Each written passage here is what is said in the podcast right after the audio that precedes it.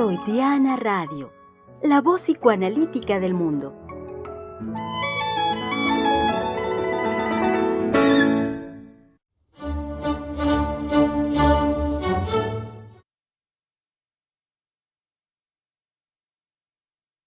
¿Cómo están? Muy buen día, eh, querido público. Sean, sí, así es. Veo la cara de sorpresa de nuestro colega Einar, que mientras estábamos ya por salir al aire, hacía pruebas de audio. Aquí estamos. Sí, querido público, eh, ¿qué pensaron? ¿Que, ¿Que ya no íbamos a llegar? Sí, un poquito tarde, pero estamos aquí listos para iniciar la semana, esta semana de transmisión en vivo, hoy que es martes, después de puente. En México tuvimos el puente con motivo de la celebración el día domingo de la revolución, un aniversario más de la, de la revolución mexicana. Eh, entonces, eso fue el, motivo por el cual tuvimos, eh, pues como, como coloquialmente lo conocemos, un puente vacacional que concluyó ayer lunes y que hoy nos trae de vuelta en las actividades, eh, pues con normalidad. Me refiero por supuesto, todo el ámbito escolar, financiero y, también, por lo tanto, empresarial en nuestro país. Entonces, eh, con ello también les damos la bienvenida al inicio de las transmisiones en vivo de esta semana, hoy que es martes, hoy que es el espacio de Palabra de Hombre. Eh, y bueno, pues eh, después, como decía, de esta celebración, también de enterarnos, bueno, yo me enteré hace rato caminando de que ya que, que, comenzó el Mundial de Fútbol, pues saben, sabemos que es un evento este, comercial, socialmente hablando, pues de, de mucho, eh, de mucho ruido a nivel mundial. Y decía, pues yo hace rato caminando, pues viendo pantallas encendidas y la emoción de la gente, pues me entero que ya había comenzado. pues bueno, enos aquí y, eh, y enos acá, eh, los colegas del Centro de Investigación y Estudios Lacanianos, con el, ah, me gustaría decirlo así, con el ánimo que nos caracteriza de esta posibilidad de relanzar la conversación con todos ustedes y hacerlo particularmente el día de hoy con tema libre, con la posibilidad de que conversemos libremente los colegas que estamos acá reunidos. Solamente eh, Néstor Eduardo Juárez, nuestro compañero del Centro de Investigación, nos avisó que no podría estar hoy con nosotros, pero sí estamos el, el resto del equipo que eh, nos reunimos el martes para estar con ustedes en el espacio de Palabra de Hombre y que eh, como tales saludamos en primer lugar, por supuesto, a nuestra querida doctora Adriana Lozano. Sí, eh, Germán, que siempre es un reto tener un tema libre. de hecho, ha sido un comienzo difícil este lunes para, para todos nosotros, con, con un poco de, estamos un poco tarde, eh, y esto, bueno, también hemos llegado algunos, algunos colegas y yo eh, tarde. Entonces, qué curioso, hay ciertas cosas, eh, eh ciertas coincidencias que son siempre encantadoras de tomarlas en cuenta, porque eh, la coincidencia siempre trae una magia a nuestras vidas cotidianas, porque pensamos inmediatamente, nos echa, nos echa a andar diciendo, bueno, este lunes contiene algo especial, o el pensamiento mágico inmediatamente viene a investir este tipo de, uh, de cosas que pueden provocar eh, quedarse con una, con una sorpresa, esta cuestión de la sorpresa, del no saber eh, y de las coincidencias. Uh, que sí nos lanzan a reflexionar sobre lo que uno inmediatamente se pone a pensar, sea, sea analizado o no analizado. Entonces, con muchas ganas de, trabajar, yo vengo después de las jornadas de la, Escuela de la Causa Freudiana, que disfruté mucho. Les puedo, les puedo comunicar que disfruté mucho Uh, había eh, trabajos muy lindos, la conclusión me encantó porque a nivel de la conclusión hubo de todo, hubo desde eh, sentirnos que efectivamente con todo el discurso eh, del, del transvestismo, con toda la violencia hacia las mujeres, con toda la defensa de la violencia de las mujeres, Pues hay una clínica eh, que ha sido eh, revolucionada, en todo caso, en esto que yo escuché con mis colegas, eh, por un lado, y por el otro lado, una, una, conclusión muy linda, ahora no me acuerdo cómo se llama, Agnès, Agnès que decía, bueno, también me parece que estamos muy cercanos todavía de todo lo que tiene que ver con el desarrollo del fantasma de Lacan con respecto a algo que podría, podría parecer eh, muy contemporáneo y que no lo es. Entonces, pues vengo yo con, con todo esto y el fútbol en, en, Europa, bueno, no sé si en México está, está muy controversiado, muy, muy controversiado porque pues es en Qatar y los europeos que ahora eh, también están escuchando eh, una serie muy interesante en la mañana con respecto a la recesión en Europa y que por supuesto que nos ha caído fatal la guerra en Europa. Uh, nos ha caído fatal y divide y vencerás. Tengo una impresión un poco así porque eh, lo que está sucediendo en Alemania con la recesión uh, parece un poco, los alemanes finalmente tienen un pensamiento mucho más del lado de lo, de lo anglosajón que de lo latino. Entonces, eh, hay una posición eh, que yo escuchaba inquietante. La, la, la, la, serie no, no partió en lo que yo veía y yo creo que yo lo veo por, como mexicana en realidad, porque digo, bueno, a mí me parece que esta guerra cae de perlas a, a, los, a las grandes potencias para dividir Europa y probablemente lo logren. Entonces, eh, acá está candente inclusive eh, con, lo del, con, lo del, Mundial de Fútbol, pues eh, se, tiene, se, con, se, convocó a los jugadores de, de soccer a, a, pronunciarse políticamente. No es la primera vez que ha sucedido. Ha sucedido ya en Argentina, ha sucedido con Pinochet. En México yo me quedaba sonreída porque nunca, no, no citaron a México.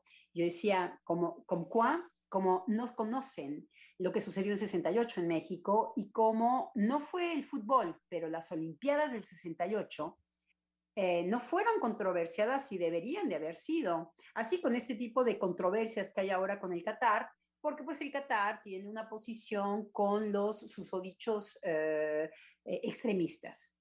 Entonces, bueno, está súper candente que si los que si se tienen eh, que que si se quedan callados los jugadores de fútbol, pues que es una oposición. Y que si se pronuncia, pues que no, que el, que el fútbol no debe ser político.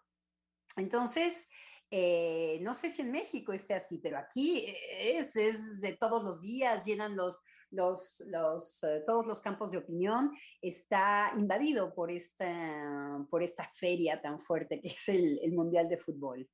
Uh -huh. uh, entonces, bueno, cedo la palabra eh, con muchas ganas de, sí, ¿por qué no? Hacer un collage y que hablemos de todo un poco eh, y que el psicoanálisis, pues, es una gran luz con respecto a, a lo cotidiano y puede pronunciarse, pues, muy holgadamente, me parece. Sí, así es. Muchas gracias, Adriana. Amén de ahorita escuchar la opinión de mis colegas. En relación a lo que tú dices, me parece que en México, eh, ahorita la percepción que yo tengo es que el mundial sigue siendo, comercialmente hablando sobre todo, lo que siempre ha sido, una gran fiesta.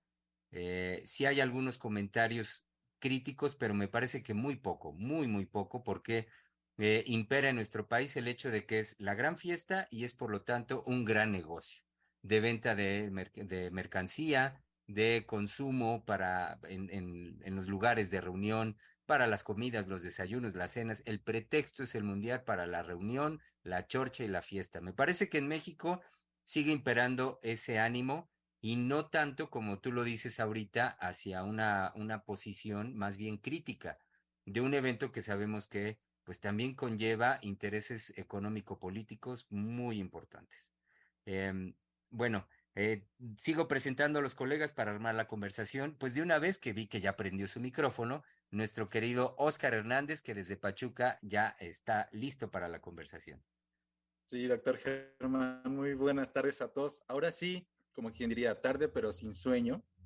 este, en esta tarde, donde dijimos, híjole, ahora, este, no solamente con la posibilidad de, este, bueno, de que empezamos tarde, sino con la impresión de de qué vamos a hablar. Y ahorita escuchando a la doctora Lozano, este, lo, lo que me doy cuenta, algo que me impacta, es cómo el mundo no se detiene. Sobre todo en esta, este, en esta última semana, cómo ha sucedido lo del Mundial de Fútbol, bueno, en cuestión de los deportes, ¿no? Mundial de Fútbol, este, para los que siguen la Fórmula 1, ya terminó el campeonato de, este, Fórmula 1. Políticamente estuvo la reunión del G20 este, la semana pasada. Ahorita lo que este, nos comparte la, la doctora Lozano sobre los encuentros del fin de semana. Y a mí me abre la posibilidad de cómo el, cómo el psicoanálisis se va a empezar a, este, a introducir en la vida cotidiana.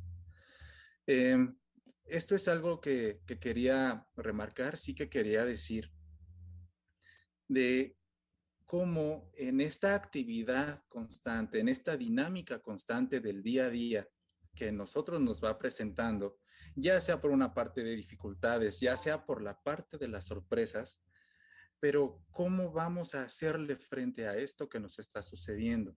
Eh, ¿Por qué no mencionar también lo que estaba comentando la doctora Lozano sobre, este, sobre la guerra, que ya va para un año, ya va a ser un año la guerra de Rusia contra Ucrania, y todos los efectos que, que ha tenido eh, en la cuestión también del COVID, de que a lo mejor nos regresan a, este, a, a volver a, a, una, este, a un contagio masivo ahorita por las fechas este, invernales, pero es, todavía queda como esa zozobra, como ese, como ese no estar seguro, no tener la certeza.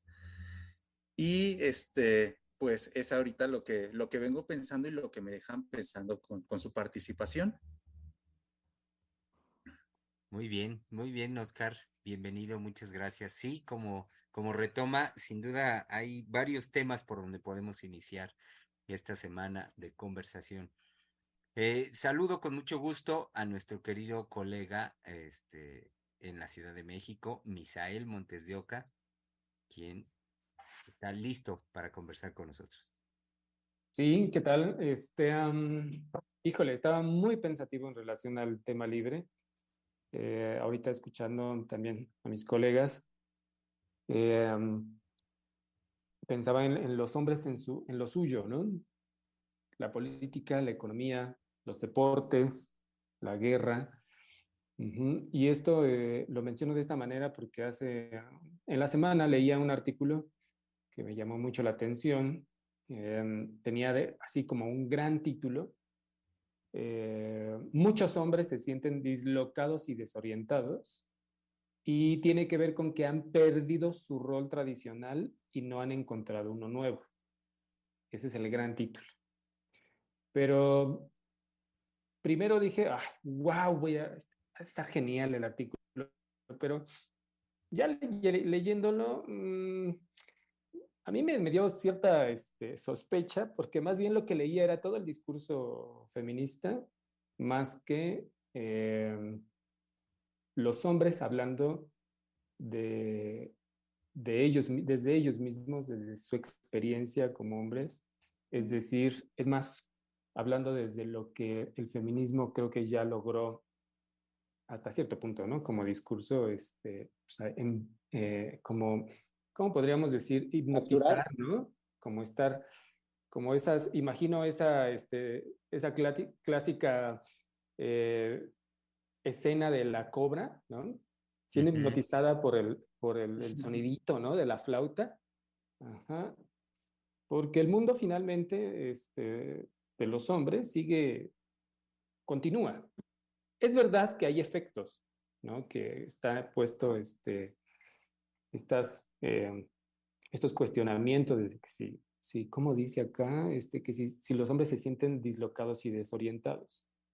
Yo pensaba más bien en una, una cuestión más, eh, eh, como lo hemos mencionado, sí, este, de hombres feminizados, por supuesto, en una, es que se me escapa la palabra, cuando se pierde la fuerza, cuando ya ni se quiere ejercer desde la fuerza, desde el vigor, ¿no? En esta posición cómoda. Pero se me escapa la palabra, este, no es petulante, es... Este... ¿Será desgano acaso, doctor Misael? Mm, es para señalar esta hipocresía de los hombres, pero sí va por ahí por el desgano. Entonces creo que todo este discurso ya viene muy bien hacia el, girando los hombres tal vez, eso sería conversarlo hacia un cinismo, ¿no? Eso. Este, y entonces este, en esta entrevista este especialista eh, decía, eh, bueno, lo están aplaudiendo mucho porque está escribiendo este libro, es un libro que creo que va a salir o ya salió, eh, pero es como la gran novedad, ¿no? ¿De qué van a hacer los hombres en el siglo XXI? ¿Dónde andan? ¿no? Este, pero ahorita que escuchaba es, hablar de a mis colegas de economía, guerra, deportes y política, dije, bueno, pues ahí están los hombres. Ahí estamos los hombres, ¿no? Sí, Así, hasta cierto punto, ahí nada nuevo. Uh el hombre siendo hombre. En la guerra, en la política, en la economía.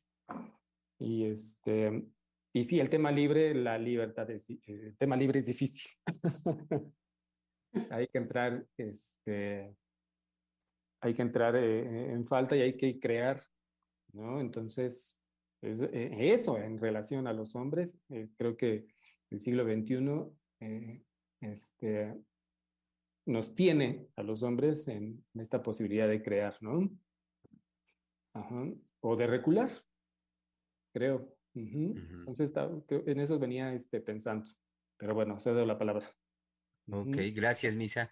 Y para saludar por último aquí hasta el Estado de México a nuestro querido colega Einar Hernández. Sí, gracias, los saludo a todos. Este, pues sí, me hacen pensar todos muchas cosas. Eh, un poco, este, vengo en sintonía con lo que decía la doctora Lozano de, este, pues la entrada tarde, pero sobre todo yo vengo con el efecto un poco del fin de semana, del puente, del, este, ¿cómo se llama? Del, este, estas ventas del buen fin, ¿no? ah, el principalmente porque, pues yo puedo decirles que he tenido unas semanas un poco pesadas, incluso semanas movilizadoras, y sinceramente, este, ya hablando propiamente del domingo, tarde por la, sábado por la tarde, domingo, lunes, sí me dispuse a, a querer transformar un poco mi situación que me tenía, sí, muy movilizado en ciertos aspectos que no, no, no voy a comentar aquí, pero que sí me tenía muy movilizado ciertos acontecimientos que han pasado en mi vida. Y la verdad quise, eh, si bien no distraerme, sí llevarme como, jalarme como a un aspecto este, de que esto no me, digamos, no me abrumara, no me, no me envolviera, no me rebasara.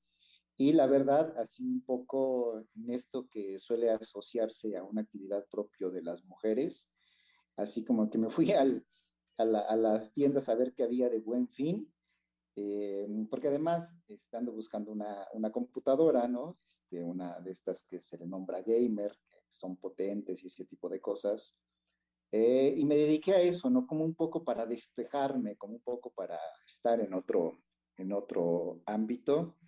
Y creo que me abandoné un poco a eso, o me abandoné mucho a eso que venía yo con la, con la inercia, ¿no? Este, he de decir que ni siquiera hoy quería venir al, al trabajo, entonces venía como la inercia de, esa fuerza. Y quizás esto lo pueda lograr, ligar un poco a lo que acaba de decir Misa, que me parece muy cierto, de los hombres en lo suyo. Creo que en ese sentido es difícil que al hombre se le, se le pueda mover, principalmente si tiene eh, sus placeres, que son este, el órgano, el dinero, sus juegos, ¿no? Este, al decir el órgano, evidentemente estoy pensando en las mujeres, ¿no? O su masturbación, etcétera. Si tiene eso, creo que eh, no, no se ve afectado por las transformaciones del mundo. Y lo confirma un poco lo que decía Germán, Germán lo decía por el, usted Germán lo decía por el lado de la, de la publicidad, pero em, yo lo veo por el lado de que lo primero que nos ha llegado a México de Qatar y del fútbol y de los mexicanos, pues es lo que los mexicanos van a hacer allá, ¿no?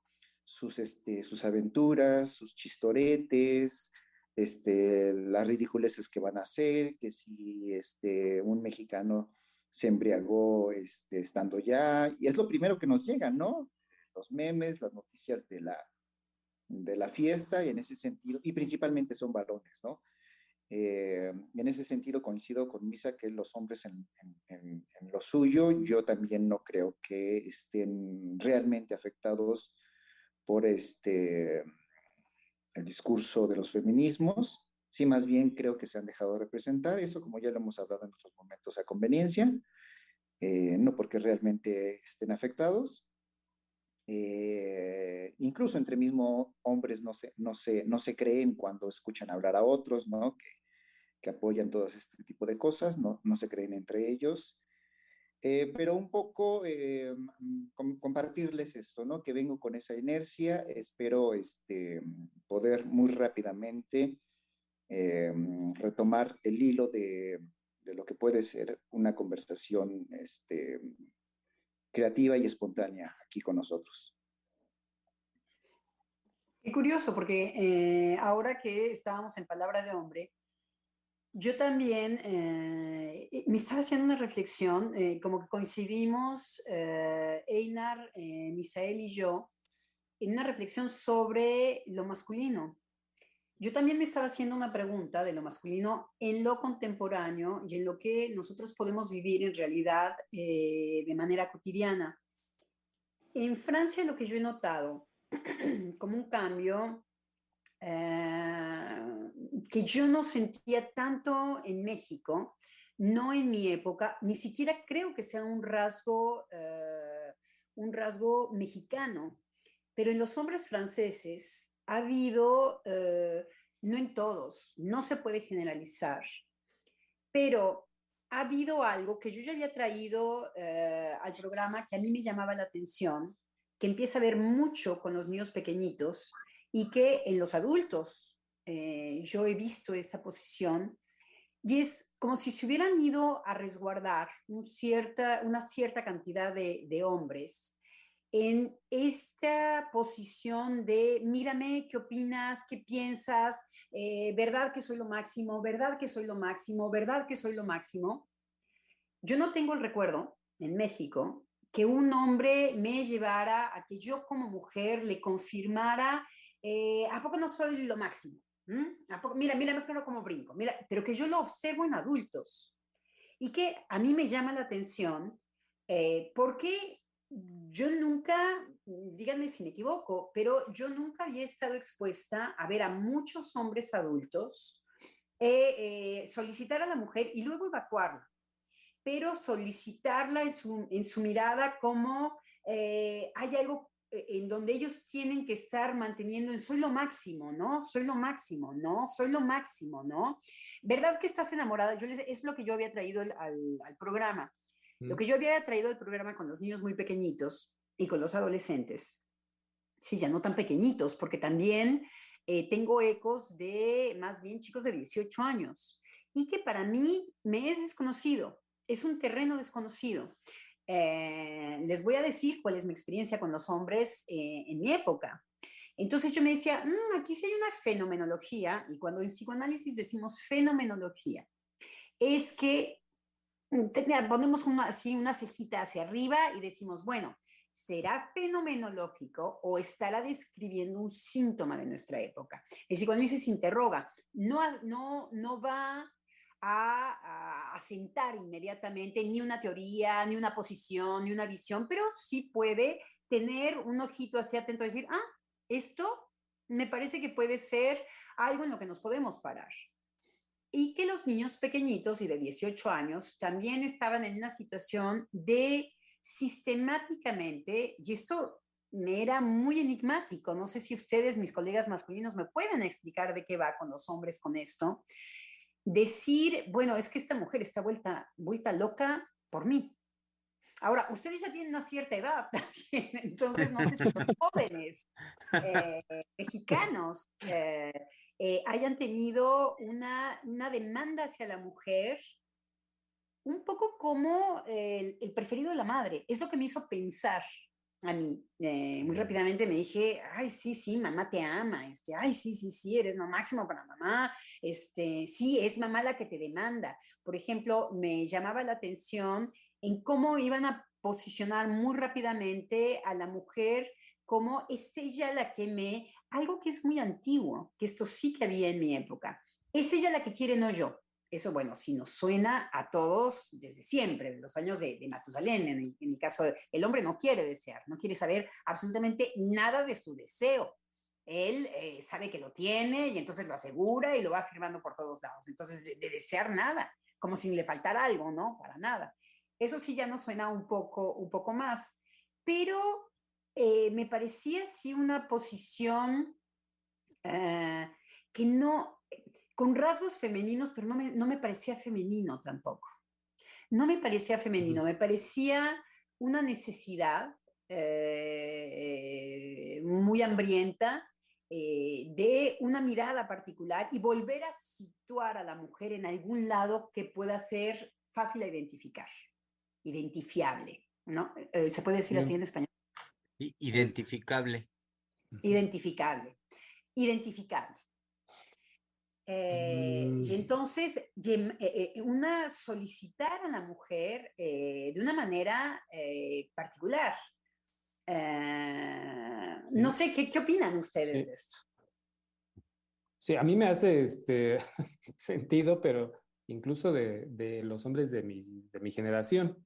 O sea, este, bueno, tengo ahorita 43 años, entonces, en, qué decir, como en, por aquí de los 90, principios de los, de los 2000, era una posición muy obvia. Bueno, más bien, eh, había muchos hombres así en esa colocación que, usted escribe de este, dime que soy. Eh, Sí, muy infantil. Yo lo había asociado con una cuestión muy infantil, como cuando se le pide a la madre, este, dime que soy, dime que me quieres, dime que me quieres, dime que me quieres, o está recurriendo a ella constantemente para algo. Uh -huh. Pero y lo que yo recuerdo en, en, esa época era que las mujeres decían, bueno, es que es, pues es fastidioso, ¿no?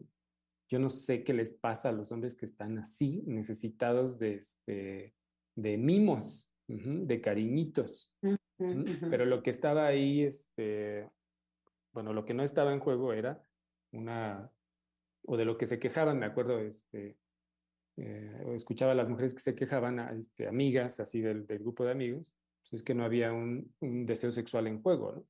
Sino ya nada más era el, bueno, tengo ahí como la, eh, la que me va a decir eh, que me quiere, no tanto lo genial que soy, sino que me quiere, porque pues, eso me ha hecho falta que me lo digan. Pero actualmente, mmm, solo lo que sí he escuchado por parte de las mujeres jóvenes es pues que todo el tiempo los, eh, bueno, los hombres jóvenes, estoy hablando de 16, este, ya cuando están en la preparatoria, 16, a la universidad, 21, 22, eh, que no tienen esa, esa fuerza, eh, que, que han escuchado en sus padres que así era, pero no la conocen aparentemente, ¿no? Pero este, es esa demanda de fuerza, de que no se estén quejando de todo, porque dicen que es una queja constante, ¿no? Los hombres se quejan de todo y que quieren que sus parejas lo solucionen o que participen en la solución, ¿no? Eso me eh, hace pensar, Misa, en un colega que yo tenía, eh, que no era psicoanalista, era historiador, y eh, me decía, ay, sí, los jóvenes de ahora, este, eh, él debe de tener ahorita, no, no lejos de tu edad, debe de tener, ya debe de estar cincuenteando, uh, y tú estás más joven, ay, qué coqueto, ¿bien? ¿Ven lo que les digo? Y inmediatamente se queja. De eso es lo que no soy acostumbrada, Misael. Ajá. que eran hombres como resistentes, como que las mujeres, estoy generalizando, porque hay que situar también de dónde vengo, cuál es mi clase social, cómo estoy rodeada, qué tipo de hombres. Yo, por ejemplo, en México nunca tuve contacto con un macho. Es alucinante. Nunca tuve contacto, En mi época, eh, cuando yo fui pequeña, y eso describe de dónde vengo. También hay una, hay un estar con hombres con un interés intelectual, con un interés eh, en donde eh, la identidad estaba reafirmada, la identidad masculina, se sentían confortables con esto, podían acercarse a lo femenino, era lo que me rodeaba. Eh, yo en ese sentido no soy, no me parece que pueda ser el ejemplo de una mexicana eh, generalizada en México, ¿no? Eh, a mí que los hombres me cocinaran, pues era como cosa de normal. nunca escuché en México, lo escuché en Francia, nunca escuché en México cosas sexistas, jamás. En mi vida, yo nunca, te, nunca escuchaba decir es que las mujeres y si no, pues no me daba cuenta. Yo andaba en la luna en México. no, no, no tenía, yo no sufría eh, para nada eh, eso, eso con los hombres. Eh, entonces, sí, yo tardé muchísimo, muchos años y fue en Francia, fue en Europa, primero con los ingleses. De repente, cuando los ingleses, yo tuve amigos ingleses en don, que trataban, bueno, eso en México sí, en mi época, la puta era un estigma. Era una cosa que había que evitar en mi época. Eh, yo me independizo en México, de hecho, yo vivía sola, ya esto, justamente esto eh, quizá ha cambiado, cambiado radicalmente en México, que en Europa cambió muchísimo antes que en México. Eh, cuando yo me independizo, yo era muy discreta con decir que vivía sola, porque los hombres mexicanos era puerta abierta, era una mujer que no estaba en casa de sus padres. Entonces, puta, con la que se podía tener relaciones sexuales. Y era directo, yo era muy discreta. No era algo que yo sufriera, era discreta. este, ahora, bueno, sí, me parece estúpido, eh, una posición masculina estúpida. Eh, bueno, y así los trataba, yo los trataba de estúpidos cuando venían a tocar a mi puerta en la, madrugada, porque pues yo era la mujer accesible, y pues era lamentada por donde yo se los, se los decía. Entonces, no era un, yo no soy, eh, no creo que sea yo lo regular en México, pero definitivamente existe ese, ese México y esos hombres en donde eh, eran, no había, lo que yo decía ya hace mucho tiempo en el programa de radio, no era desde la queja, eh, mi colega francés, historiador, se quejaba de los hombres diciendo, bueno, es que ahora se enferman de todo, ahora se quejan de todo, eh, eh, quejándose de los hombres. Sí. sí Entonces me hizo pensar mucho a Misael, porque este hombre francés, bueno, yo creo que tiene su posición bastante plazada en, en, una época de antaño cosas bien, el hombre, el hombre, la mujer, la mujer. Les digo que yo sufrí mucho más en, en Europa, decir, aquí hay un problema con eso. Eh, tengo una anécdota, no sé si la conté en el programa de radio, me parece que sí, en donde jugando un día eh, éramos, eh, yo estaba en un equipo, éramos cuatro, entonces yo estaba jugando con un hombre y había dos hombres enfrente, enfrente de, de nosotros, eran nuestros contrincantes. Estábamos jugando frisbee en la playa. Me parece que lo conté, ¿no? Sí. Bien. y lo que a mí me sorprendió, quiero decir, eran todos franceses excepto yo, blanquitos, franceses, educaditos, alfabetizados, tarararara, el otro me pegó que le provocó una ira, algo de lo femenino, y dije, ay, nana, ¿qué es esto? Entonces yo sí tenía de repente encuentros con la realidad de lo que puede ser el sufrimiento de las mujeres en otras realidades todo el tiempo. Yo, yo era privilegiada en México en ese sentido, no estaba expuesta a lo que es, a lo que puede ser el sexismo. A lo que puede ser es aquí chula, eh, te callas, me, calladita más bonita, como decía la doctora la última vez, ¿no? Le das un bofetón y luego, no, yo afortunadamente no vengo de ese, de ese, de ese ambiente en México. Entonces, lo sufrí en Europa. Los, los, los, ingleses son tremendos. Los ingleses son hombres que eh, no, no te miran, no nada. Se toman una chela o empiezan a beber, llega la hora del pub Y entonces se sueltan y dices, ah, bueno, estos necesitan desinhibirse. Y yo Mm. como mexicana no estaba acostumbrada a eso. Un hombre mexicano, pues en mi época, tenía, se sentía muy tranquilo con hacer la corte, eh, eh, soportar, eran hombres, por ejemplo, que podían soportar perfectamente el que la mujer se dejara cortejar y quién sabe, en una de esas le decía que no y ya la había invitado al restaurante, ya nos habían sacado de por aquí, de por acá y de por allá. Eran hombres súper pacientes. También les gustaba en el cortejo estar con las mujeres. Tenían muchas ganas de acostarse con nosotras. Ujú. Pero no tampoco los hombres no, no me decían, oye chula, me debes, mira, eh, como estuve yo contigo saliendo y ta, ta, ta, te voy a hacer dos que tres cuentas, porque yo pensaba que nos íbamos a acostar. Como no hay acostón, pues me debes, me debes dinero. No había esa posición Ujú. masculina, Ujú. que esta posición por excelencia de cada quien paga lo suyo, ¿no? Sí, Eh, sí, en ese 50-50 chula, que decía es Oscar. puta. O sea, cada, no es mi época. En mi época los hombres tenían, tenían el soporte de poder soportar un no. Después de un cortejo, chicos. Eso ya es pasado. Eso ya es pasado. Yo Sí, tengo porque- 57 años. Eh, eh, es tan pasado, Adriana, porque estás hablando de algo que hoy incluso en muchos casos y en, en ciertos niveles también ya ni siquiera existe y me refiero al cortejo. Cuando tú hablas del cortejo, ahorita tú lo dices pues como algo de que forma parte de tu realidad y eh, en muchos jóvenes en la actualidad eso no forma parte de la realidad. Así como tal, un cortejo, me parece que lo que hay es acuerdo e intercambios. Se, eh, hay, se forman, se hacen acuerdos de qué vas a pagar tú, qué vas a pagar. Y para no tú. ser morales, Germán, para Sí, no ser sí, sí. morales, no se trata de regresar al cortejo. No. Lo que se trata es que lo que sí está de fondo, me parece, si estás de acuerdo conmigo, es que poder soportar, hablábamos del duelo, es esta eso es lo que a mí me extraña. A mí no me extraña la fenomenología, lo que decía. Lo que me extraña es lo que sí ya no se puede soportar. Y ahí sí, me parece que estamos muy expuestos.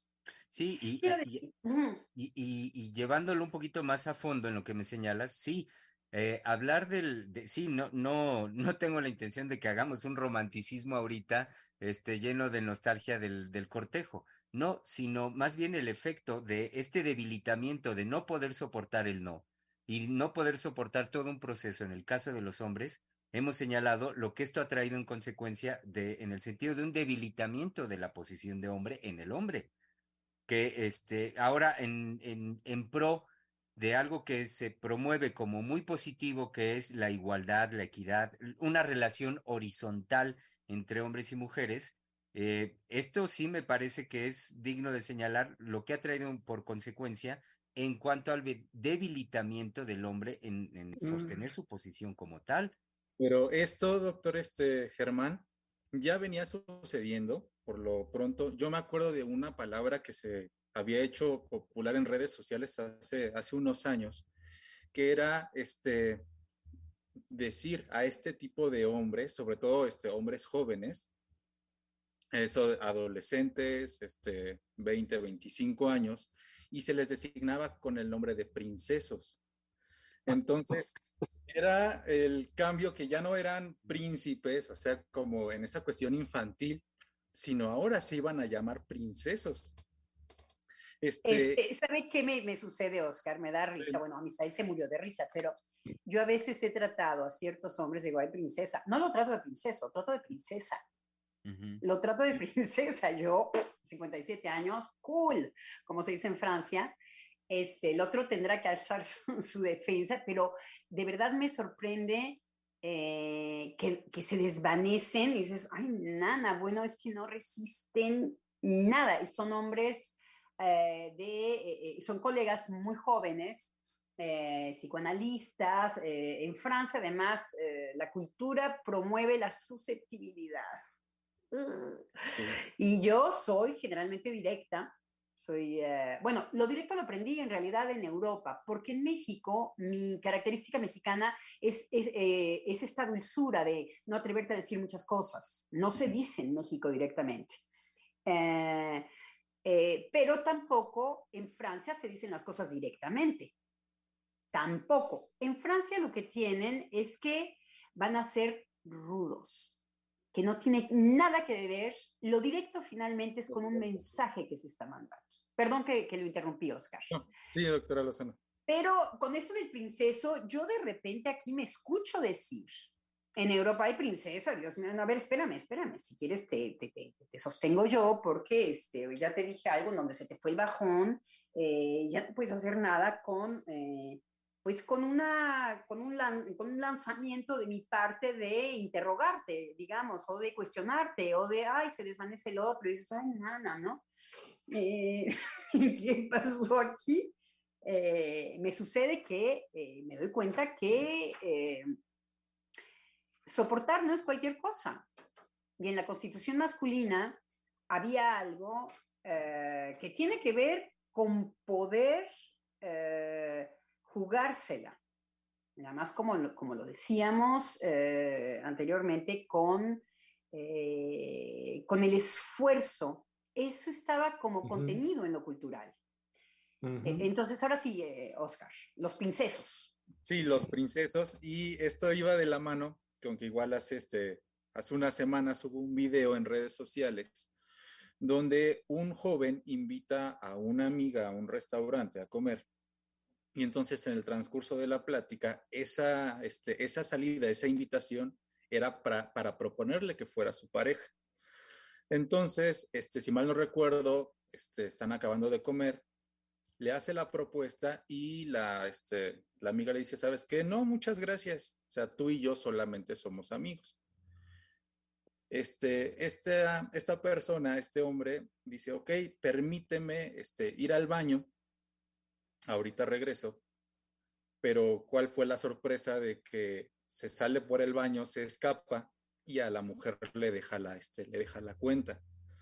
Entonces ella sorprendida, pues sube su video y dicen, ¿saben qué? Esta, esto es lo que me acaba de pasar. Esta historia me acaba de pasar. Alguien que me invita a salir, que me invita a comer, que me pide ser este, su pareja, que yo le digo que, este, que no, que solamente es mi amigo. Al momento de yo este, negarle esa, este, esa petición, esa solicitud, pues automáticamente él desaparece. Y se me hacía muy, este, muy, este, muy puntual, sobre todo en esta situación del, este, de los princesos, a ver si no, este, si no logro perder la idea justo que, que les quería transmitir de lo que me voy dando cuenta en la conversación. Y es como muchos hombres, no todos, pero muchos hombres, eh, ya no están en la posibilidad de que algo les falte en, la, en, el, en la situación afectiva, en la situación emocional. ¿A qué voy? Este, cuando éramos niños, siempre decían, la pareja es hombre y mujer. ¿Por qué? Porque siempre te va a faltar algo de la otra persona. Entonces, ahorita cuando los vengo escuchando de la postura del hombre, es que en verdad a la postura al hombre, mejor dicho, no le falta absolutamente nada. Puede prescindir de la otra persona, puede prescindir de su pareja. Que, ya quisieran, esa es, la ficción. Mm. Sí. Esa es la ficción, padecen de, hay que ver la clínica. Yo no tengo un solo hombre eh, que venga a la clínica que no se queje de eso, que mm. no padezca profundamente que no sea el primero que no se identifica en donde él convive como grupo, por ejemplo, y lo padece profundamente. La eh, exigencia de eh, eyacular, cueste lo que cueste. Uf, bueno, la, impotencia. Ah, ah, además, no es verdad, no es verdad que el hombre esté tranquilito, a menos de que hablemos justamente de una adicción y que de todas maneras insistimos en decir que en cuanto a la sustancia baja o lo que sea, la dejar de ver el film pornográfico, cualquier tipo de adicción no llena, no, al contrario, vacía, vacía, vacía, vacía, vacía, vacía, hay que mantenerla, hay que mantenerla, hay que mantenerla. Si llenara, pues con una, ¿no? Ya, ahora sí ya no necesito de ti, ya no necesito de ti, ya me completé. Entonces, si hay algo que no es en lo humano, es la completud, por un lado. Y por el otro lado, la payasa que monta, que sube el, eh, el video para eh, mostrar o tener una opinión. Ahí, vamos con el no esfuerzo la platónica, ¿no? Yo siempre, Santo Platoncito, me los exigía, exigía un rigor. ¿Por qué? Porque el esfuerzo siempre me mostrará que nunca es suficiente cuando uno quiere trascender. Y que no se, uno eh, tiene, tiene que exponerse y dejar el pellejo cuando uno, ama algo que tiene que ver con el saber, por ejemplo ahí te das cuenta que no sabes ni soca y que lo que agarraste de saber es, tengo que hacer esfuerzo, no puedo, no puedo estar rebuznando. No se trata tampoco del látigo de, eh, eh, como no sabes, ignorante y de estar persiguiendo eh, cuando uno es ignorante. Ni una cosa ni la otra. Pero sí estamos en una época en donde lo que te están diciendo es sin esfuerzo, todo que no te cueste. Eso es una falsedad se da simplemente levantarme de la cama, me cuesta. Caminar es estar, en, es estar desequilibrado. Estamos desequilibrados simplemente porque somos bípedos. Entonces, hay como un creer que podemos estar solos, es lo que se está, es lo que está promoviendo. Mentira. Mentira, si pudiéramos, yo soy la primera que me abono, ¿eh? Si se puede estar solo. ¿no? Uno, pues uno con solo, con no solo. Entonces, es más fácil, ya no tienes que hacer ningún esfuerzo. Eso es lo que es imposible. Eso es lo que no pareciera que el hombre, el hombre padece su época. Es lo que estamos diciendo. De repente como que las espaldas se les están haciendo muy pequeñitas, porque no pueden soportar algo en donde están mucho más, me parece, en un aparentar, Oscar, aparentar que pueden estar solos. Sí sí, bueno, están muy contentos en el alcohol, sí.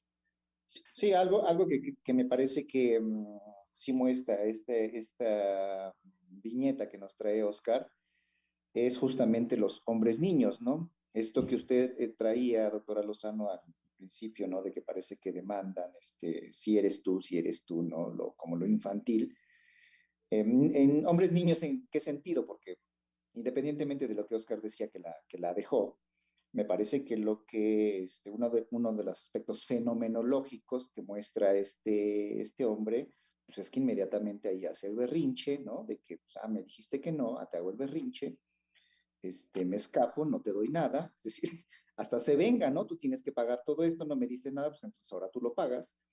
Eh, pero independientemente de eso, eh, es la postura... Pero eso es lo, que, es lo que los deja ver el video, porque no se acuerden, no, no se les olvide que es la mujer que lo sube.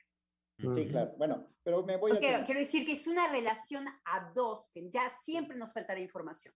Sí, pero uh, quiero, quiero plantear, digamos, como así la anécdota como está, porque quiero llegar a algo. Este, de eso para llegar a algo. Eh, sí, ¿no? De, el aspecto de no, de no, de no soportar, digamos, el no que le da.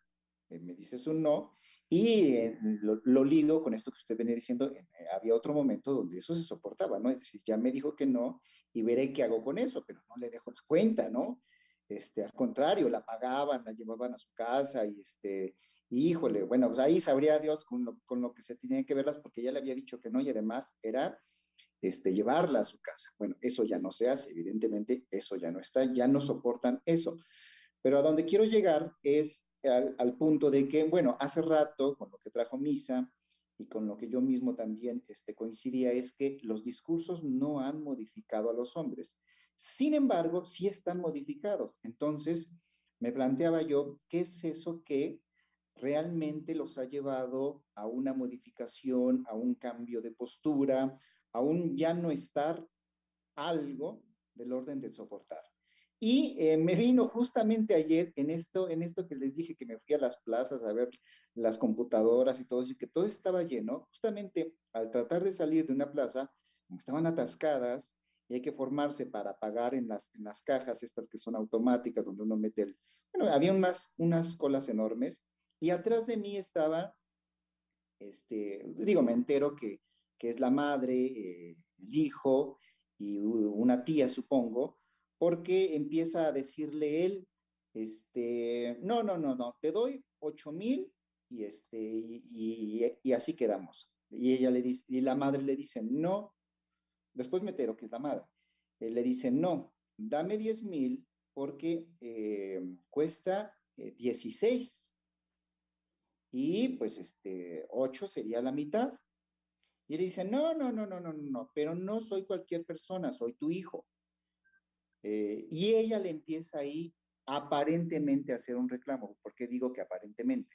O bueno, es un reclamo, pero este, no es lo que yo en un momento podría pude de primer momento pensar que era como una introducción de un orden. Bueno, primero lo dijo. Este, ella aparentemente eh, le dice, sí, le, empieza a reclamar, pero ¿te acuerdas que la otra vez te dije que no te llevaras y que no te llevaras y que no te pusieras mi esclava y te la llevaste al fútbol y la perdiste? Y nunca me la pagaste. Además, yo te dije que no y te dije que no, te la llevaste, la perdiste y nunca la pagaste. Y le empezó como a recordar ciertas cosas de lo que había tomado, cosas, al parecer el padre ya no estaba, el padre estaba este, finado, le empieza a reclamar de ciertas cosas que él había tomado del padre y él le responde, es decir, en un tono muy cínico, le responde, sí, pero todo eso lo he hecho para recordar en memoria de mi padre.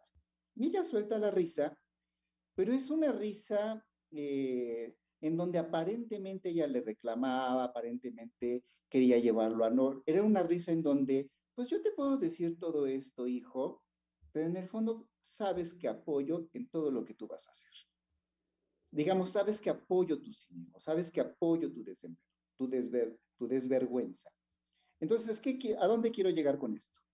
Me parece que, y no para ponerlo como una causa, me parece que algo de lo que ha influido a nivel de influencia en el cambio de posición de los hombres es el discurso materno, no el discurso feminista, no el discurso de los géneros, no el discurso social.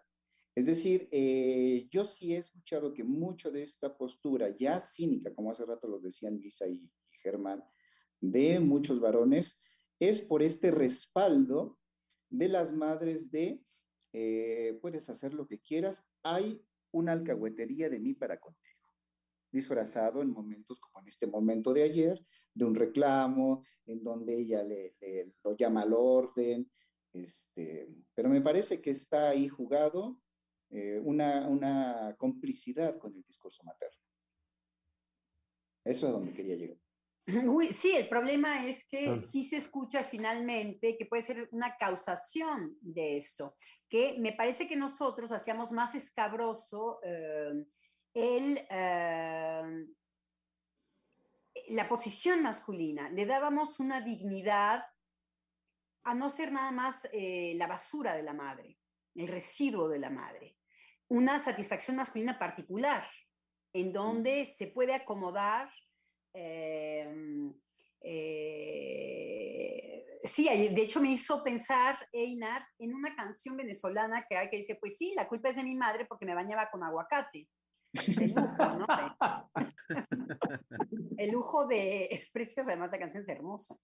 Eh, por libertad, eh, no es por libertad la marca, no, es, no, esa es Argentina además. Este, Tania Libertad. Tania Libertad. Es una canción que es hermosa.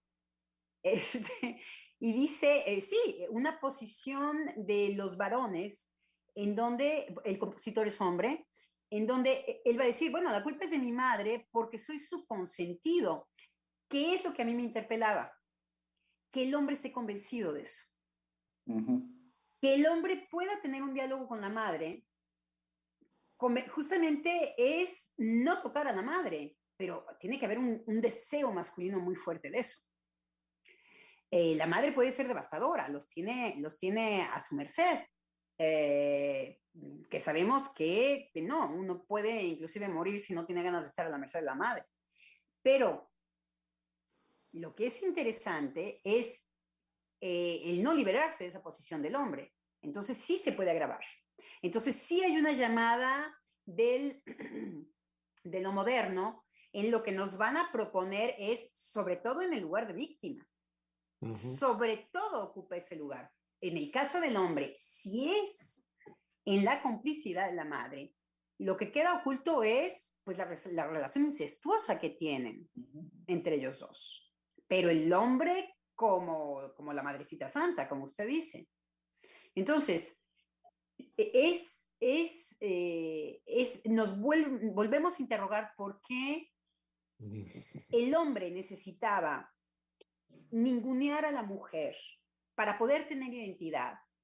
Y si no es entonces ninguneando a la mujer, entonces va a, se va a, quitar de esa posición en donde puede ser espalda, puede ser duelo, puede aguantar, en donde puede tener una posición eh, de, soportar un no. Lo que no quiere abandonar quizá es esa relación de mi madrecita y yo. Entonces hay dos. Ahí hay que hacer aparecer al hijo, a la freudiana. Freud se ocupaba de los hijos, no de las madres. Decía, bueno, aquí el hijo desea a la mamá, este, el papá le es un, es un rival, eh, y el proceso complicado para el hijo va a ser no querer saber nada de eso, de su propio deseo, porque en cuanto sepa de su deseo, ahí le falta algo. Desear es que me falte algo, porque si no, no desearía absolutamente nada. Pues es de lo que no voy a querer saber nada. Mm. Lo que sí podemos decir es cómo también la posición femenina ahora es de denunciación. Sí. Pone la chica, pone en el, en el audio, y, los que los ven, discúlpeme Oscar, pero no es una verdad. Distancia con eso. Estás nada más del lado femenino, del lado de lo que ella dice. Este canalla, bien, vamos, ¿Quién sabe qué se traían estos dos? Capaz hasta se lo merecía, que se le salía. Es un cobarde, porque no se lo puede decir, bueno, chula, entre otras, después de que me has traído marinando, tú pagas. Eh, por favor, tráiganme la cuenta de la señorita y tráiganme una chela entre antes. Quiero decir, no es una posición en donde él verdaderamente tenga una posición eh, de soportar, como decía Einar, el no. Entonces, sí nos permite verlo como un, como un cobarde definitivamente como un cobardón, no te sales por el baño. ¿Me explicó? Sí.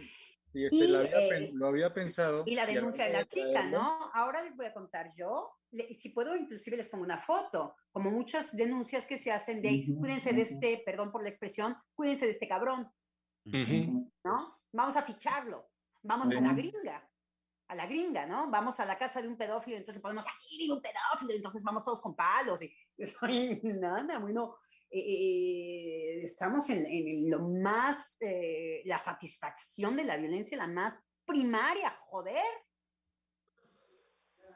Sí, se ha fomentado también este, que se, en ciertos días se pongan eh, carteles, ¿no? ¿Cómo los llamaron? Los murales, ¿no? Donde se denuncian a los, sobre todo en las universidades, donde se denuncian a los acosadores, es decir. Ay, eso es gringo. Pobres mexicanos que imiten eso. Pobres mexicanos, porque eso no nos corresponde. Nos queda No quiere decir, no quiere decir que uno no pueda decir, este tío a la mexicana, te voy a hacer una ranchera y vamos a hacer, si no te agarro las mujeres mexicanas, se pintan solas. Y ahí eso, este lo que es una calamidad. Este es totalmente un, modelo gringo.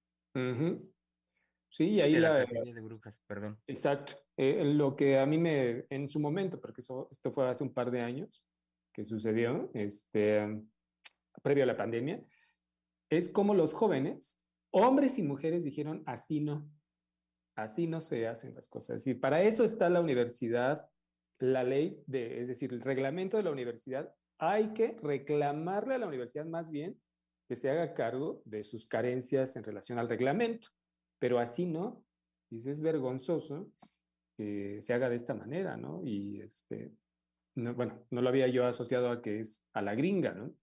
Sí, los canadienses. era una cuestión generalizada. Los canadienses eh, presumen de, a través de la mediación, eh, hacen un juicio, hacen que respete la ley general de Canadá, respeta un tipo de mediación de comuna. Entonces, la mediación consiste en que si un violador, mm. eh, el violador primero se integra dice, no te vamos a hacer el fuchi, no te vamos a meter en la cárcel. Pero tú tienes que aceptar para la comuna que eres un violento con las mujeres y que violar es una cosa de salvajes y que eh, por, por el momento no te vamos a hablar. Entonces, que dice que en esta no violencia o en esta mediación es la fenomenología es exactamente igual que una prisión. Nada más que se están haciendo pasar por gente razonable, que se tienen que integrar a nuestros, eh, nuestros bandidos y, y es nada más un gato revolcado. Es lo que nosotros en psicoanálisis podemos decir muy, bueno, es que claro, si no se pone el deseo que te moviliza para el destino hacia donde vas, nunca está nada dicho. Son puras apariencias.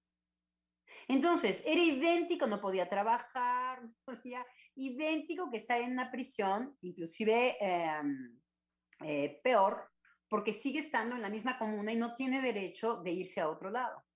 Mm. Entonces, son estas cosas que no tocan finalmente la posición en donde uno está jugado porque aquí yo me satisfice. ¿Y qué voy a hacer con eso? ¿Cuáles son los, los resultados y cuáles son las consecuencias? No quiere decir que yo no esté menos tentado de hacerlo, de violar y de hacerle daño a un niño y de irme. Eso es lo que se cuestiona. Dicen uno, glup, ¿qué, ¿qué voy a hacer con esta violencia mía? Es un quehacer de qué es lo que voy a hacer. Pero algo que era interesante, que decía Misael, es que no se puede eh, quitar la legitimidad del respeto a la ley. Eso es lo que no se toca en una sociedad. Entonces, muchas veces cuando hay una injusticia en la ley, de todas maneras la ley tiene que pasar como ley. Porque lo que no se puede desquebrajar hay, muchas eh, series también gringas que, que hablan, aquí en, en, el caso de los gringos siempre será tratado de manera cínica y siempre será desata tu pulsión y satisfacete. Ese es el mensaje gringo. Busca algo moral. Busca algo que te, en donde tú te puedas resguardar del lado de la ley y que sea imposible que te lo prueben y entonces vuélvete un cínico riamos de esto juntos. Mm. Es la proposición por excelencia. es algo que México no, no hemos resuelto nuestros problemas en ponerle una etiqueta al otro, burlarlo. No, somos violentos. En México, bueno, podemos sacar las navajas. Eso ha sido muy a la mexicana. Sí, ahí rápidamente me, recordó la, esta serie de, este, del abogado que surgió a partir de este, Breaking Bad. ¿No? Este, este, abogado que se llama Soul. Samuel. Ajá, y cómo él, cómo esta serie es muy, eh, bueno, para mí se me hizo fina en cómo nos lleva a, la experiencia al espectador, vaya, a creer que él sí, sí está dentro de la ley, pero realmente se sirve de la ley para hacer sus, este, todos los, todos los huecos los va encontrando cínicamente y entonces él se convence y se muestra y se sabe que pues, siempre se va a salir con la suya, ¿no? Siempre va a haber la forma en que no sea eh, capturado este, ni por la ley, ni que sea juzgado, en fin, y que si así es, total, en algún momento va a volver a salir. Pero es, eh, digamos, creo que de la época en relación con los hombres, es finalmente este, como si lo gringo se ha, este, general, se ha dispersado, ¿no? Como discurso, pero creo que también dice mucho de los hombres, ¿no? De bueno, sí, ¿y, ¿y qué? En esta, en esta hacer eso y ¿qué me va a pasar? ¿Qué me vas a hacer? Yo ya lo, es más, yo ya lo sabía. Es decir, pues aplícame la ley. De todas maneras, a mí no me vas a tocar, no me vas a alcanzar a tocar en lo que yo quiero hacer y en lo que yo ya hice de destruir al otro, sutilmente, porque no sé si han visto esta serie, este hombre hace que maten a su mejor amigo, bueno, que lo presentan como accidente, pero finalmente está toda la participación de él de poner el escenario para que lo maten. Y él se convence de que, ay, fue un accidente, pero, ¿no? Entonces es, es yo, yo me quedaba así con el ojo cuadrado de qué horror del, eh, del horror que, cómo presentan eh, es, este, este tipo de hombre, ¿no? De, bueno, yo ya sé y aún así, no importa, lo voy a seguir haciendo. Y ahorita recuerdo que alguna, en alguna ocasión escuché este, que un compañero decía, en cuestión de esta situación de las licenciaturas en Derecho y del marco legal, dice, todo lo que no está prohibido está permitido. Entonces, ahorita lo relaciono justo con estos, estos vacíos donde no está la ley del derecho escrita, sin embargo, se valen de eso para que la propia ley personal sea transgredida. Si no lo dice este el derecho, si no hay un papel que me lo diga, entonces yo me voy a autorizar a hacerlo porque no va a haber ninguna consecuencia. Y es algo, es algo muy delicado. Ya en algún momento igual, este, pensándolo, al principio cuando estaba en, en campaña del presidente López Obrador, este, que estaba acusando, estaba señalando sobre este, la corrupción en México y sobre las influencias y los políticos corruptos, este, justo en este punto decía, es que cómo es posible que si ustedes saben del compañero, del amigo que es corrupto, que, este, está teniendo, bueno, malos manejos este, en la economía de su cargo público, ¿cómo es posible que los inviten a comer? ¿Cómo es posible que les digan licenciado, que los traten muy respetuosamente, que los este, que los apapachen, que les den títulos de gente honorable, cuando realmente están alimentando a personas que están dañando este, el país. Entonces, en, estas, en estas dos relaciones, en estos dos, este, estos dos vínculos, sí es como en esos vacíos, por una parte, es aquel que, este, que lo lleva a cabo, pero por la otra es aquel que, que se queda callado y que lo oculta y que lo recibe con gusto. Entonces, ¿cómo van a estar jugadas esas dos, esas dos posibilidades? el llamado que hace el presidente en eso en relación al pudor, eh, a la vergüenza, él como hombre, ¿no? Este, es decir, en, en este lugar, este, de máxima autoridad de presidencia, vaya, finalmente. A mí lo que me ha impresionado desde ahí, ese llamado que siempre hace de, bueno, son unos sinvergüenzas, ¿no? Es como inmediatamente la reacción de periodistas y en fin, y los comentarios es de, ay, ya está predicando.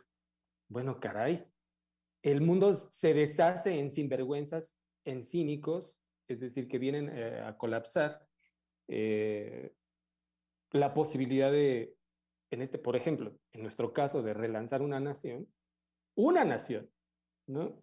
Y todavía se les hace, ¿no? De este, algo, ¿cómo decirlo? Pues algo digno de descalificarse, ¿no? Este llamado. Bueno, es que las parejas se hacen, es lo que estaba diciendo Einar. Las parejas se hacen. Yo te saco y tú te dejas sacar. Porque efectivamente, si uno no se va a meter con la historia propia, si uno no va a saber en qué momento eh, nosotros vamos a bajar la guardia y nos sentimos con una tentación divina de todo, de todo. Si no me voy a meter con eso en mi historia, y decir, bueno, yo, ¿cómo estoy constituida con respecto a esto? Lo único que me puede eh, eh, suceder es que si un maldito frente a mí me cacha en mi moralidad, en lo que yo trato de ocultar, en lo que yo trato de decir que soy mejor que los otros, eso es lo que puede movilizar en mí. Y es desde ahí en donde me va a hacer bajar la defensa. Todo lo que relaja te hace bajar la defensa con respecto a lo que decía Oscar. El propio límite, el límite no nos, no nos viene de afuera. El límite no es el Estado. El límite no es el policía. El límite no es ni siquiera la amenaza de castigo. El límite es que yo sé que frente a ciertas características de placer, yo me puedo dejar ir, ir, ir, ir, ir hacia la muerte. Que digo es, no, yo no quiero. No, yo no quiero. Hay una defensa del límite porque conozco que mi goce puede ser sin fin sin límite. Y que el primero que esté expuesto soy yo. Toda mi constitución está jugada en eso. Entonces, si yo no me doy cuenta de eh, en dónde eh, yo justamente digo, pues yo igual que el otro, yo si veo ahí el, la cazuelita con dinero, mm, yo meto la mano. Y ese es un ejemplo fácil.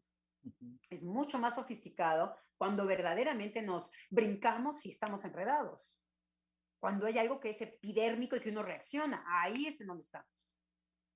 Entonces, si no, no, ni tenemos idea, al contrario, nos creemos gente buena, gente ejemplar. Yo no soy como el otro, ¿eh? Yo no soy igual que el otro. Es el otro el que es un asco, del otro yo te puedo hablar. Entonces, cuando yo no estoy, pues claro que puedo hacer pareja con cualquier eh, mequetrefe del exterior que venga a seducirme. Soy seducible. Eso se aprende en análisis. La primera que se muere de ganas de ser seducido, ahí soy yo estoy expuesta. Eso no quiere decir que dicte una, una conducta, jamás. Ahora me lo sé. Ahora ya no puedo darle vuelta para atrás. Ahora, bueno, por mala suerte para mí, chin, lo vislumbré. ¿Por qué, ¿Por qué digo vislumbrar? Porque, uff, mm. eh, eh, puedo volverlo a revisitar. Entonces, gloop. Pero cuando estamos diciendo que el límite efectivamente nos los pone el poli, nos los pone la educación, nos los pone, eh, nos viene del exterior, eh, pues estamos perfectos para alcahuetarse. Eso es típico de la conducta del humano justificar al otro. Ay, bueno, pero no, porque pobre. Es que tú conoces que eh, todas las películas gringas están basadas en esa psicología, en el trauma verídico. Ay, bueno, pero no, porque el que viola fue violado. Ah, no hay satisfacción. En eso no hay satisfacción, es una consecuencia. Ah, ok, bueno, ok, pues pobres, ¿no? Ahora sí que hay que cortárselos o hacer algo muy radical, porque, pues bueno, la resolución está en eso, ¿no? O los vamos registrando como pretende Estados Unidos. Ay, tienes un papá violador. Ah, bueno, pues entonces te pongo el cinturón de, de castidad a las mujeres y a los hombres, pues se las corto. Porque pues ya tienen un destino pintado. No hay un, ¿en dónde está mi deseo? Y mi goce. Entonces, eh, sí, sí, Germán. Ah, perdón, doctora Adriana, eh, lo que pasa es que el, punto, así como usted lo señala, dije de inmediato la expresión eso, también enfatizándolo y bueno, señalando también eh, por la cuestión del tiempo, que estamos ya pasados del tiempo, estamos llegando al término de la, de la emisión del día de hoy y que bueno, me parecía que ahí donde usted lo estaba dejando, donde estaba señalando, pues me pareció excelso la, la pregunta de dónde está mi deseo. Eh, entonces, bueno, como decía hace un momentito, pues nos extendimos unos minutos más, ¿por qué no? Después de que también habíamos llegado unos minutos más tarde en la emisión de hoy. Em, invitamos, los invitamos, querido público, por supuesto, mañana miércoles a, en este su espacio de la conversación. Saben bien que es la oportunidad de volver a pensar el día miércoles. Eh, y desearle a Einar que pues vaya mejor. Sí. Gracias. y que estamos con él, solidarios como siempre, y pues ánimo, ánimo, muchachos, arriba, compañero, compañero Einar. Sí. Gracias, hasta vengo. pero, He tenido pero sí que sí que nos, sí nos, que, sí nos provoca tristeza. Sí. Sí, le mandamos un fuerte abrazo, por supuesto. vengo, con, vengo, con, el mismo color que usted mire. Exacto. Eso es solidaridad. pues veámonos mañana acá al mediodía en este su espacio de la conversación.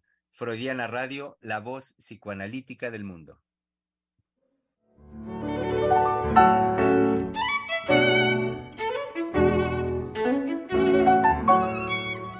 Freudiana Radio la voz psicoanalítica del mundo.